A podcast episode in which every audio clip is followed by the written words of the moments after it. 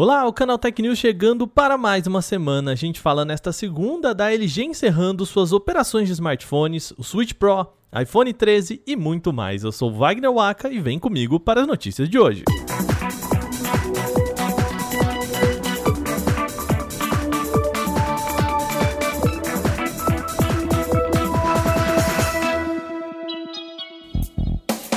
LG anunciou em abril que encerraria suas operações no setor de smartphones. E dito e feito, agora a companhia terminou o processo para sair do mercado.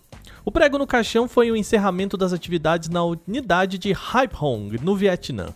Em nota, a LG disse que a fábrica não vai mais produzir smartphones, mas que não deve ser fechado o prédio. O espaço será adaptado para a fabricação de eletrodomésticos. Bom, Boa notícia levando-se em consideração que ela vai aproveitar também os trabalhadores por lá.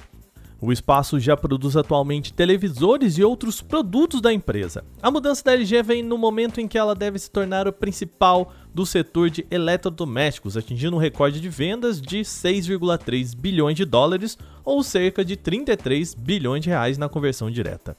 Aqui no Brasil, vale lembrar, a LG tem duas fábricas, uma na Zona Franca de Manaus e outra em Taubaté, no interior de São Paulo. A companhia já anunciou que deve direcionar toda a fabricação de eletrodomésticos para as instalações lá no norte, sendo que a fábrica de Taubaté será fechada em agosto.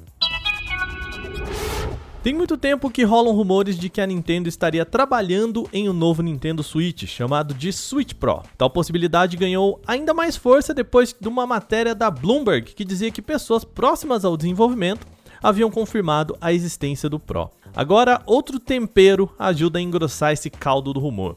A Amazon do México listou o Switch Pro em sua loja. A página foi descoberta pelo influenciador Wario64, um perfil do Twitter conhecido por antecipar corretamente dados da indústria de games. A página não está mais no ar, mas algumas fotos de diferentes pessoas na rede social mostram que realmente houve essa publicação na página da Amazon no México. Lá havia apenas a descrição como New Nintendo Switch Pro, sem descrição nem foto e muito menos preço. A simples página não confirma o console, mas ajuda aí a reforçar os rumores. Até o momento, as especulações apontam para um console com tela AMOLED, rodando jogos 4K e 60 FPS, mas mantendo o chipset Tegra X1+, mesmo aí das versões atuais do Switch. Apesar disso, lembrando, a Nintendo ainda não oficializou o produto. Imagina a situação, você tá lá com seu smartphone sem bateria e coloca na tomada e já ao final deste podcast, pronto, ele já está recarregado. É isso que promete o novo recarregador chamado Hypercharge da Xiaomi.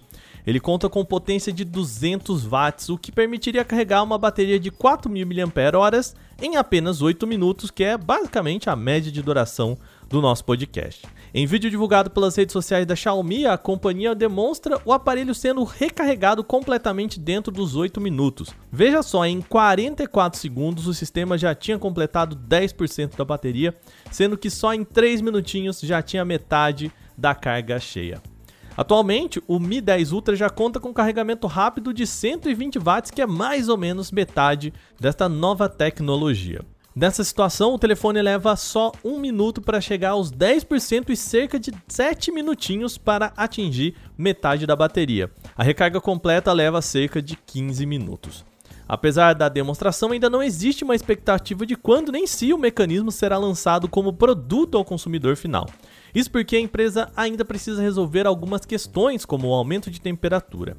Aliás, como os aparelhos esquentam muito nessa, a Xiaomi geralmente limita a potência do recarregamento da maioria dos seus aparelhos a 65 watts. Tanto a Samsung quanto a LG, as duas maiores fabricantes de tela do mundo, já começaram a produzir os painéis OLED para a linha iPhone 13. A informação vem do site sul-coreano The Elec, que diz que as duas já começaram o fornecimento para a Apple. A expectativa é de que a próxima geração dos iPhones tenham tela em OLED com taxa de atualização em 120 Hz, mas não toda a linha, tá? A Samsung e a LG vão trabalhar de modo distinto. A Samsung deve fornecer 80 milhões de unidades para as versões mais premium, supostamente chamadas aí de iPhone 13 Pro e Pro Max.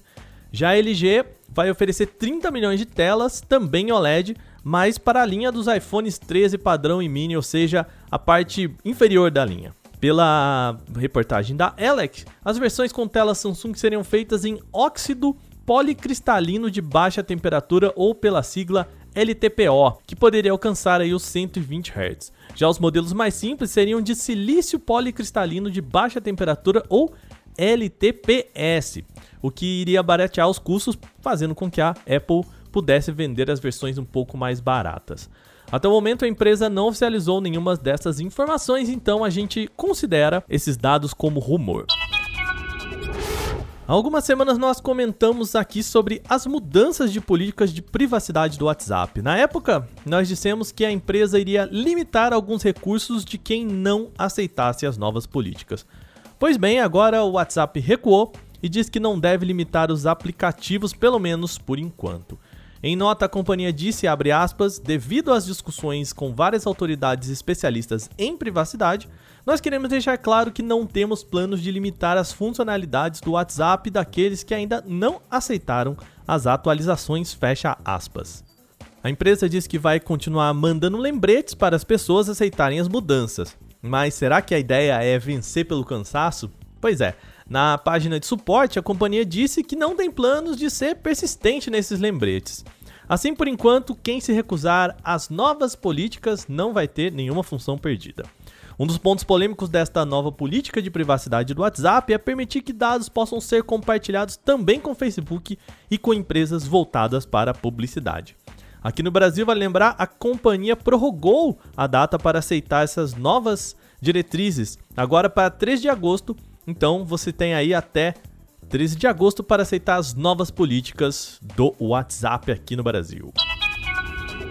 Nosso podcast chegando ao fim, mas antes de a gente terminar, lembre-se, você pode enviar comentários, sugestões e críticas sobre este podcast para podcast@canaltech.com.br. Manda o seu recado falando o que você quiser, reclamações, sugestões e também dicas sobre o nosso programa. Pode ficar à vontade, manda aí.